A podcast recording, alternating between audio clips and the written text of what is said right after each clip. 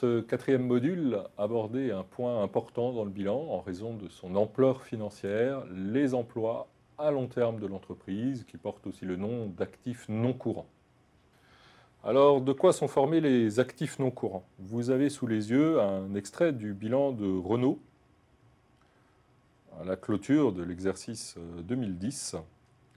Un extrait du bilan parce que vous avez le total de ces actifs non courants uniquement. Vous voyez l'ampleur financière des enjeux, 32 milliards d'actifs non courants, formés de différentes lignes incorporelles, corporelles, et des notions de participation dans les entreprises associées. Ce sont l'ensemble de ces notions que nous allons essayer d'aborder, d'expliquer lors des prochains éléments de ce module. Que sont les actifs non courants D'abord, ce sont des éléments qui doivent être identifiables. Cette notion d'identifiable, c'est la capacité que vous avez à les isoler, à les voir, à les toucher ou à les protéger juridiquement. La notion d'identifiable est assez facile à comprendre pour un actif qui serait physique, un terrain, une construction, une machine. Elle est aisément identifiable. Elle prend tout son sens pour des actifs qui seraient sans substance physique, par exemple les brevets. La notion de brevet vous permet d'identifier un actif sans substance physique de grâce à la protection juridique dont il bénéficie. Deuxième élément, pour pouvoir être considéré comme un actif non courant pour l'entreprise, il faut que ces éléments soient contrôlés par l'entreprise. Il faut qu'elle en ait la maîtrise, il faut qu'elle ait les avantages économiques que procurent ces actifs. Car c'est une notion importante pour figurer au bilan, quelque chose mérite la qualification d'emploi uniquement à partir du moment où cet objet vous procure des avantages économiques dans le futur. S'il ne procure pas des avantages économiques futurs pour l'entreprise, il ne s'agit pas d'un emploi figurant au bilan. C'est vrai pour les actifs non courants, comme pour l'ensemble des autres actifs. S'agissant de non courants, cette obtention des avantages économiques futurs s'étale sur plusieurs exercices, puisque vous avez cette notion de non courant qui est consubstantielle à l'idée de délai d'utilisation supérieur à un an. Différents types d'actifs non courants existent et une grande séparation est généralement faite entre les éléments qui sont de nature monétaire et les éléments qui sont de nature non monétaire. Les éléments de nature monétaire, ce sont les éléments qui sont en substance des unités monétaires. On va les appeler des actifs non courants financiers. Vous aurez typiquement là-dedans des prêts ou des titres qui n'existent pas en dehors du nombre d'unités monétaires qu'ils représentent. Parmi les éléments non monétaires, vous aurez deux grandes familles, les incorporels et les corporels qui sont les deux grandes typologies d'actifs non courants non monétaires que nous allons maintenant détailler de manière plus précise. Commençons par ces trois grandes familles en essayant de les illustrer chacune. Parmi cette première famille que sont les actifs incorporels, donc sans substance physique, qu'est-ce que l'on va trouver? Typiquement, on va trouver les brevets, qui sont sans substance physique, les licences dont pourrait disposer l'entreprise, les logiciels dont l'entreprise est propriétaire, ou les marques qui vont figurer au bilan à partir du moment où l'entreprise les aura créées. Les actifs corporels sont probablement plus simples car plus classiques dans leur euh, composition. Vous aurez tout ce qui a une substance physique, donc les terrains, les constructions, les machines, tout ce qui concerne les installations à l'intérieur de vos bâtiments, bureaux, chaises, appareillage électrique, etc. Substance physique. C'est la grande distinction entre les incorporels et les corporels. Les incorporels sont sans substance physique, les corporels ont une substance physique, on peut les toucher. La notion est assez simple, je pense, à comprendre. Les actifs financiers sont quant à eux formés d'instruments financiers, d'éléments qui sont essentiellement monétaires. Vous avez typiquement les prêts que l'entreprise pourrait faire pourrait consentir par exemple à des salariés pour les aider à financer une acquisition immobilière. Vous pourriez avoir également des titres que détiendrait l'entreprise dans des sociétés avec lesquelles elle est en partenariat industriel. Ces quelques exemples que je vous donne sont des illustrations, ils n'ont pas prétention à représenter l'ensemble des actifs incorporels, corporels ou financiers que l'on peut imaginer. Ces fameux actifs non courants, détaillons-les encore un petit peu plus en nous concentrant d'abord sur cette notion d'incorporel. Vous voyez ici les enjeux des actifs incorporels pour Renault, 3,6 milliards, soit à peu près 10%, un peu plus du montant des actifs non courants, qui sont pour l'essentiel, et c'est un sujet important, formés par les frais de développement immobilisés. La notion de goodwill que vous voyez juste en dessous est une notion propre à la consolidation qui présente une certaine technicité et que nous n'aborderons pas dans le cadre de ces modules. Les actifs incorporels font l'objet d'une norme comptable internationale spécifique qui les traite de manière explicite et détaillée, qui s'appelle la norme IS 38, qui régit donc les critères applicables aux actifs incorporels. Penchons-nous plus précisément sur ces frais de développement immobilisés qui représentent l'essentiel des actifs incorporels de Renault. Quel est l'enjeu de ces frais de développement immobilisés? Eh bien, on est face à un enjeu d'étalement de charges. C'est la principale question qui est derrière cette notion de frais de développement immobilisés. Que, que va-t-il se passer? Renault va engager des dépenses, par exemple, pour le développement de nouveaux véhicules automobiles.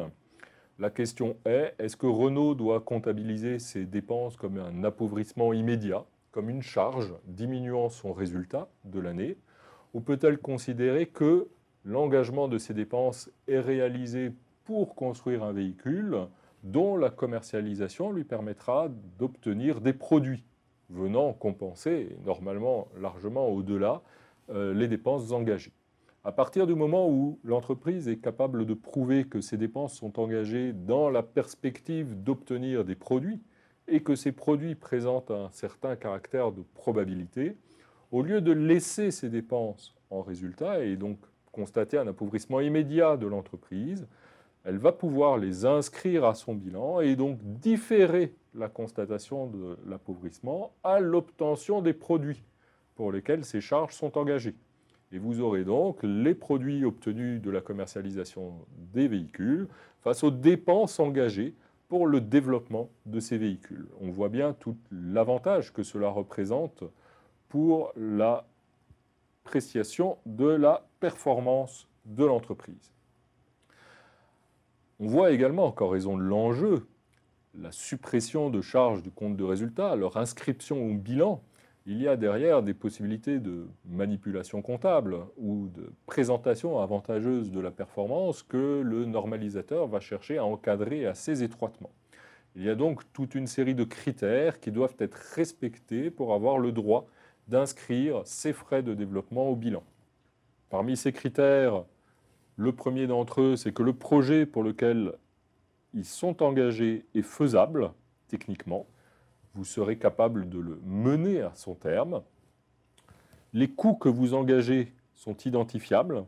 Vous êtes capable d'affecter les coûts, les dépenses au projet avec un bon degré de certitude. Vous avez la capacité technique et financière de l'achever et vous avez l'intention de la mener à son terme. Il ne suffit pas de pouvoir, il faut également vouloir. Donc vous avez et la capacité et l'intention d'achever ce projet de développement. Vous en attendez des avantages économiques, typiquement le cas de Renault, euh, qui va engager des frais pour développer un nouveau véhicule, eh bien, il attend un succès de la commercialisation de ce véhicule et donc des avantages économiques liés aux dépenses de développement qu'il engage. Ça va être la différence avec les dépenses de développement que Renault pourrait engager sur un concept car. Concept car qui va également générer des coûts qui sont identifiables. Renault espère arriver, je pense, au terme de la conception de son concept car, mais il n'a pas vocation à être commercialisé. Donc Renault n'en attend pas, au moins directement, davantage économique. Donc, ce critère d'obtention des avantages économiques ne serait pas validé dans le cadre des frais dépensés pour la conception d'un concept car. Et vous disposez des ressources financières et techniques nécessaires pour mener à terme ce projet. Ce qui, dans le cas de Renault, étant donné le savoir-faire industriel et la taille de l'entreprise, est un sujet qui est en général aisément euh, démontrable. Mais il faut pouvoir l'achever, il faut le vouloir et il faut en avoir les capacités. Dans ces conditions, vous allez pouvoir inscrire ces frais à votre bilan. Sinon, vous allez devoir les laisser en charge. C'est la grande distinction que fait la comptabilité entre la notion de développement et la notion de recherche. Notion de développement, vous respectez les critères et vous allez pouvoir et même devoir en normes internationales inscrire les frais à votre bilan, ce qui va induire une présentation de votre performance économique assez sensiblement différente, dans la mesure où ils vont être étalés en face des produits obtenus grâce à leur engagement, et les frais de recherche qui, eux, ne respectent pas ces critères et ne sauraient donc être inscrits au bilan, doivent être maintenus en charge et doivent donc obérer la performance de l'entreprise pour la période. Un enjeu assez classique d'inscription des charges au bilan, un enjeu particulièrement important, ainsi que vous avez pu le constater, étant donné les montants en jeu pour Renault. Nous allons maintenant nous pencher sur la notion de corporel, les immobilisations corporelles, qui sont d'un montant encore plus élevé. Il y en a pour 11 milliards. Et vous les voyez ici séparés dans leurs différentes catégories. Il y a beaucoup d'outillages et d'autres outillages ici des véhicules dont Renault est propriétaire et qu'il donne en location, dans une moindre mesure des terrains et également des constructions qui sont les sites industriels par exemple dans lesquels Renault fabrique ses euh, véhicules. Alors, qu'est-ce qui caractérise ces actifs non courants de type euh, corporel? Eh bien, comme tous les actifs non courants, ils vont vous permettre d'obtenir des avantages économiques et d'obtenir des avantages économiques sur plusieurs périodes.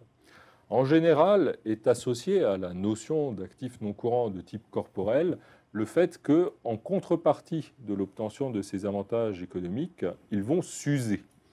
Vos machines vont s'user, vos constructions vont s'user, votre outillage industriel va s'user, et cette usure va constituer pour vous un appauvrissement. Ils vont s'user, ils vont perdre de la valeur, et au bout d'un certain délai d'utilisation, vous allez devoir les remplacer. Donc ce sont des actifs qui vont vous apporter des avantages économiques en contrepartie d'une usure. Et cette usure fait l'objet d'une constatation comptable via un mécanisme particulier que nous allons maintenant détailler, que l'on appelle l'amortissement. Les amortissements, c'est la constatation comptable d'une estimation de l'usure de vos actifs corporels pendant la période d'utilisation considérée. Vous avez une machine, vous allez pouvoir vous en servir pendant 5 ans, et bien chaque année, vous allez constater une partie de l'usure de cette machine pour marquer qu'au terme des 5 ans, cette machine est totalement utilisée, cette machine ne vaut plus rien et vous allez devoir la remplacer. Grâce à elle, vous avez obtenu des avantages économiques. En contrepartie de ces avantages économiques, elle s'est usée. Eh bien, votre avantage économique net correspond aux avantages économiques obtenus diminués du coût de cette usure.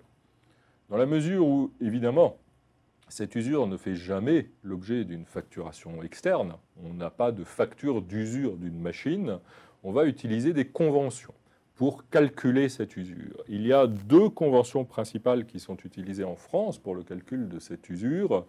L'usure de la machine constatée par parts égales, qu'on appelle l'amortissement linéaire, et l'usure de la machine où on va surpondérer les premières périodes, ce qu'on appelle l'amortissement dégressif. Dans l'amortissement par parts égales, on fait l'hypothèse que la machine s'use de manière équivalente d'année en année. Il n'y a pas d'année où elle s'use plus rapidement que d'autres.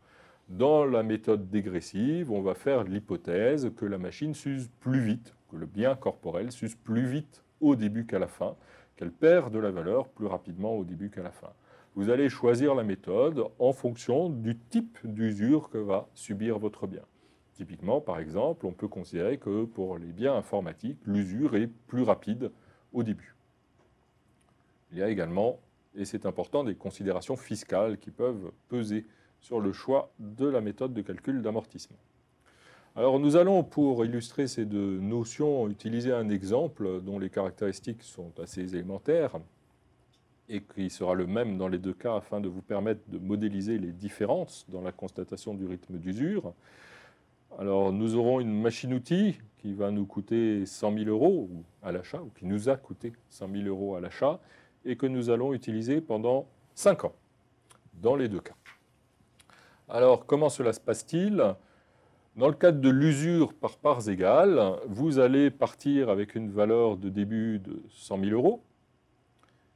Et chaque année, vous allez constater cette usure, et cette usure sera chaque année la même. Donc la première année, vous aurez un cinquième, 100 000 de coût d'achat, divisé par 5 ans de durée d'utilisation. Cela vous amène effectivement à une usure de 20 000 par an.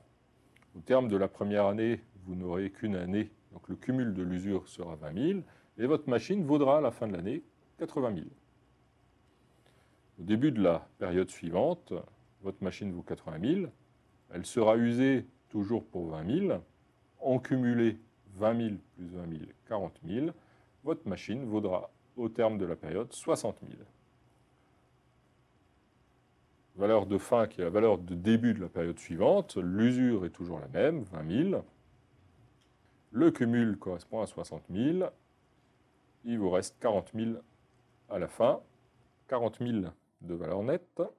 20 000 d'usure. 20 000 de valeur résiduelle. 80 000 de cumul plutôt. 20 000 de valeur résiduelle. Les calculs ne sont pas très compliqués, mais j'arrive à me tromper.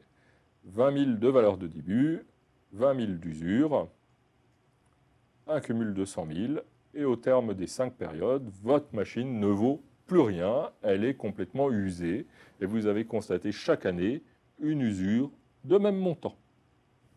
C'est ce qu'on appelle l'amortissement. Et dans le cas d'espèce, un amortissement linéaire. Dans le cadre de l'amortissement dégressif, le système va être différent. Comme je vous le disais, on va considérer que le bien s'use plus rapidement au cours des premières périodes. On va donc surpondérer ces premières périodes. Comment obtient-on cette euh, surpondération? On l'obtient par l'utilisation d'un coefficient, d'un coefficient multiplicateur, 1,5, 2, 2,25, 2,5 ça dépend des machines, ça dépend des biens, ça dépend de la durée sur laquelle on va les user. Ces coefficients sont souvent issus de considérations fiscales, d'autorisations laissées par l'administration fiscale en la matière. Ce qu'il y a, c'est que l'amortissement dégressif ne va pas être pratiqué sur l'ensemble de la période. Au bout d'un certain temps, on va rebasculer sur un mode d'amortissement linéaire quand l'amortissement linéaire devient plus important que l'amortissement dégressif. Ceci afin de finir notre durée d'amortissement. On va reprendre euh, notre exemple de tout à l'heure. Nous allons donc passer au calcul d'un amortissement dégressif. Comment cela va-t-il fonctionner? Eh bien, vous avez toujours une même valeur de début, 100 000, et votre amortissement dégressif va être calculé en appliquant un coefficient. 100 000 que vous amortissez sur 5 ans avec un coefficient de 2. Vous avez donc un premier amortissement de 40 000 qui, vous le voyez, c'est le reflet du coefficient employé, et le double de l'amortissement linéaire que nous avions pratiqué tout à l'heure. Donc nous avons un amortissement dégressif de 40 000 et on le compare à ce qu'aurait été l'amortissement si nous avions amorti les 100 000 sur la durée qui reste à courir, soit 5 ans. 100 000 linéairement sur 5 ans, ça vous fait 20 000. L'amortissement dégressif est bien supérieur au linéaire, et j'ai donc une valeur de fin de période de 60 000. C'est 60 000 qui constituent la valeur de début pour la période suivante, et on va recalculer l'amortissement dégressif. On a 60 000 sur 5 ans, multiplié par 2, ça vous fait un amortissement dégressif de 24 000. caractéristique de l'amortissement dégressif. Il est plus important, mais il a tendance à diminuer et à diminuer assez rapidement. Caractéristique de l'amortissement dégressif, il est calculé sur la base de la valeur résiduelle compte tenu des amortissements déjà pratiqués. Si nous avions pratiqué un premier amortissement de 40 000, nous avions donc une valeur résiduelle de 60 000 et c'est sur la base de cette valeur résiduelle que nous allons calculer notre amortissement dégressif en appliquant le coefficient. Donc nous avons un amortissement dégressif de 24 000. Et si nous avions amorti linéairement les 60 000 sur la période restante à courir, soit 4 ans, nous aurions pratiqué un amortissement linéaire de 15 000. Les 60 000 sur 4 ans, 60 000 divisé par 4 égale 15 000. Notre amortissement dégressif reste supérieur à notre amortissement linéaire. Nous allons donc continuer cette année encore en dégressif. Et nous avons donc 36 000 de valeur résiduelle en fin de période, qui est la valeur de début de la période suivante, 36 000, et je vais calculer à nouveau mon amortissement dégressif, 36 000 sur 5 ans, avec un coefficient de 2, j'arrive à un total de 14 400 d'amortissement dégressif. La valeur résiduelle sur 5 ans coefficient de 14 400. Que se passe-t-il si nous avions décidé d'amortir linéairement ces 36 000 sur les 3 ans restants à courir Ça nous donnerait un amortissement linéaire de 12 000. L'amortissement dégressif reste plus élevé que notre amortissement linéaire, donc nous allons continuer en amortissement dégressif. Il nous reste 21 600 de valeur résiduelle qui sont la valeur de début de période suivante. C'est 21 600 que je vais continuer à amortir en dégressif. 21 600 divisé par 5 multiplié par 2. Cela me donne 8 640 d'amortissement dégressif.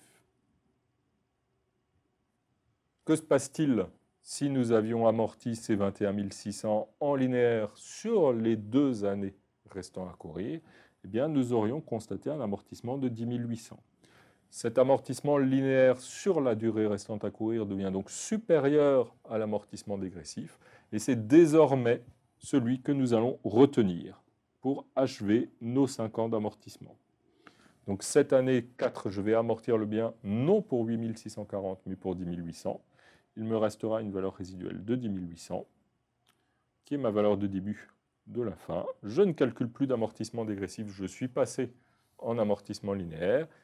J'amortis de 10 800 et à la fin, il me reste 0.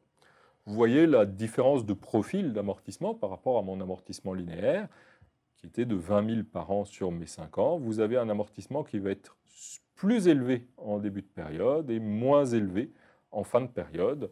C'est l'effet caractéristique de l'amortissement dégressif. Au total, vous amortirez le même montant. Dans les deux cas, on amortit 100 000. Il n'y a pas de différence puisqu'on amortit le même bien. L'enjeu, c'est la répartition dans le temps de cet amortissement. C'est un enjeu important puisque cette usure va venir diminuer votre performance économique. Eh cette répartition dans le temps a un impact important sur les modalités de représentation de votre performance économique, qui va être meilleure les premières années en amortissement linéaire qu'en amortissement dégressif. Le dernier type d'actifs non courants, ce sont donc les actifs de type financier. Vous voyez ici le détail euh, pour Renault avec euh, des titres de société non contrôlés, des prêts, et des éléments dérivés, des instruments complexes liés aux opérations de financement de l'automobile. Une partie de l'activité de Renault est une activité de type bancaire puisqu'il finance les automobiles qu'il commercialise. Donc des montants qui sont plus faibles, ce n'est pas choquant, c'est une entreprise industrielle, pas une entreprise financière, donc il n'est pas surprenant que l'essentiel de ses actifs soit lié à son activité industrielle et pas à son activité financière. Ce serait évidemment radicalement différent dans le cadre d'un établissement de crédit. Ces instruments financiers, nous n'allons pas passer trop de temps dessus. Euh, pourquoi? Parce que ce sont des mécanismes comptables qui sont souvent complexes et qui font l'objet de débats. Euh, vous avez globalement dans le système comptable international un mécanisme dit de juste valeur. Vous allez représenter la hausse et la baisse de ces instruments financiers, la variation de cette juste valeur en comptabilité. Vous allez réévaluer cette juste valeur. Vous avez la technique du coût amorti. Le coût amorti qui correspond à un étalement pour les éléments dont vous pouvez étaler la rémunération. Ce sera par exemple typiquement le cas des prêts. Nous verrons les manières de calculer le coût amorti lorsque nous traiterons la question du passif financier, puisque la technique du coût amorti est également utilisée pour le passif financier. Et nous aurons également cette notion de prudence qui va, elle, être davantage présente dans le système comptable français, moins dans le système comptable international, qui est plus articulé autour de cette notion de juste valeur. Nous avons donc vu dans ce quatrième module la question des immobilisations, une question importante en raison des enjeux financiers qu'elle représente pour l'entreprise, une question importante en raison du fait que face à ces emplois à long terme, l'entreprise va devoir mobiliser des ressources, et des ressources à long terme et souvent d'un montant important, étant donné les montants à financer.